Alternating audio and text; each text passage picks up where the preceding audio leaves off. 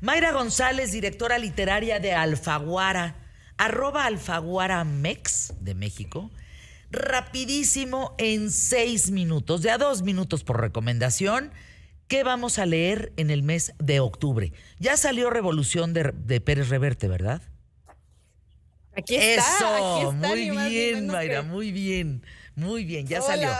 Cuéntanos. Ya salió Revolución y es una oda y es verdaderamente un, una carta de amor a México. Es la historia de un español, un joven Martín, que se encuentra aquí, es un trabajador de minas, es un ingeniero de minas, y de pronto no sabe cómo, pero ya queda en medio de la bola revolucionaria en medio de los generales de Villa y se encuentra ya como parte y se va convirtiendo cada vez más en un revolucionario. Evidentemente hay amor, como siempre pasa en las historias de Arturo Pérez Reverte, pero lo más importante en este caso, Fernández, es que Arturo va a venir a México, que Arturo no viene a Ciudad de México hace casi 20 años. Sí. Viene a Guadalajara siempre, pero ahora va a venir a Ciudad de México y ojalá nos puedan acompañar en su presentación el 26, miércoles 26. ¿En dónde, Mayra? Y además, déjame entrevistarlo. La última vez que estuve, bueno, la reciente que estuve con él, fíjate la pregunta que le hice. ¿Alguna vez has tenido sangre en las uñas de tus manos? No, no sabes qué entrevista, ¿eh? Es adorado, es gran amigo de qué tal Fernanda. Así es que, bueno, ¿dónde se va a presentar? Cuéntanos. Poliforum, en el Poliforum Siqueiros va a ser 26 de octubre a las 19 horas y Elmer Mendoza va a estar acompañándolo. Ahí los vamos a esperar a todos y ya de verdad entren en la revolución porque van a ver todo, van a ver además esa amistad entre los hombres, van a ver esos eh, dilemas morales y éticos entre lo bueno y lo malo en medio de una guerra como sucedió en la revolución y en las guerras que también pues presenció justo Arturo Pérez Reverte y por lo cual le hacías esta pregunta, Fernanda. Pues sin duda. Bueno, me encanta. Revolución, Alfaguara, Arturo Pérez Reverte. ¿Qué otro nos recomiendas?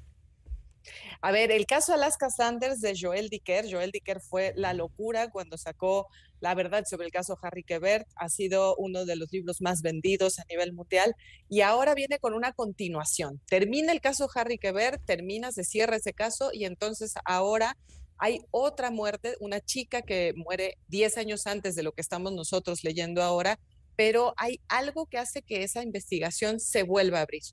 Y Gajala Good, este policía que se hizo tan amigo suyo en el caso Harry Quebert, es quien tiene que demostrar la inocencia de quien ha pasado mucho tiempo en la cárcel a causa de este asesinato y encontrar al verdadero culpable que han dado libre por ahí durante una década. Nuevamente vuelve esta dupla, obviamente va a necesitar a este escritor que tiene mente de detective, que es, Harry, que, es eh, Marcus Goldman, y entonces ahora Marcus y Gahalagut van a tratar de encontrar al verdadero criminal y por fin develar qué fue lo que ocurrió con la muerte de esta jovencita.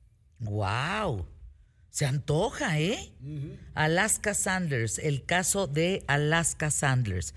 Y bueno, Sanders, perdón. Y vámonos con la tercera opción, Mayra González. ¿Qué nos recomiendas?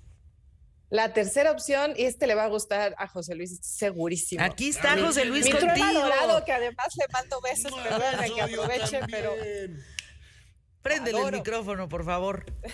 Es que Mayri y yo tenemos un hijo juntos. Ah, caray. Esa, esa es una exclusiva en ¿Qué tal, Fernanda? Nota importante, último momento. A ver, Mayra, ¿cuál hijo tienen juntos? ¿De cuántas páginas?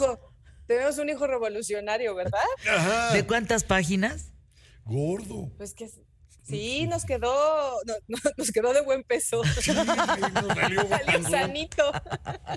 salió sano, editaron un libro juntos. Qué maravilla, Mayra. Bueno, a ver si la próxima vez vienes con nosotros aquí con el maestro Trueba. Mayra, yo no sabes lo que te quiero.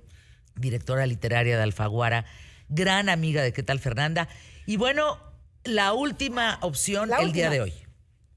Las mil naves de Natalie Haynes ¿Qué es lo que pasa con las mil naves? Que Natalie Haynes, que es una divulgadora del arte clásico, de la literatura clásica, nos cuenta la historia de la guerra de Troya, pero desde la perspectiva de las mujeres. Ya entró, ya están está devastada ya la ciudad y ahora lo que vamos a escuchar, porque es una novela coral, son las distintas de las mujeres que están ahí, que tienen que aguantar la guerra, que ya vieron morir a sus hombres y que no entienden absolutamente nada de lo que está pasando.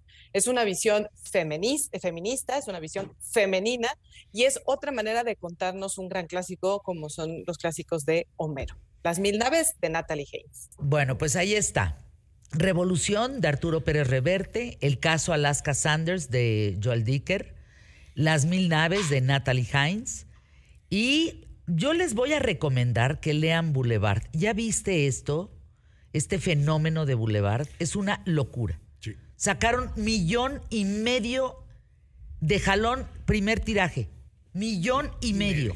Es una locura lo que está pasando en España, eh, en esta plataforma de Amazon con la novela Boulevard, que le escribe una jovencita.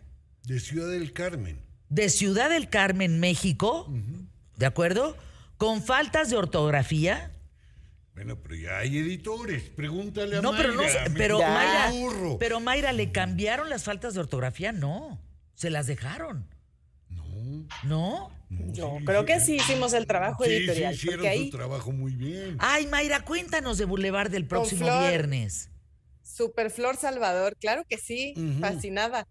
Es un gran tema. ¿Te lo dejo ya de tarea para el próximo viernes? Ya me lo anoté. Ya estás. Ya. Vamos a anuncios QTF. ¿Estás? Con el mejor público de la radio y la televisión en México, Rafael Polán, ubícate.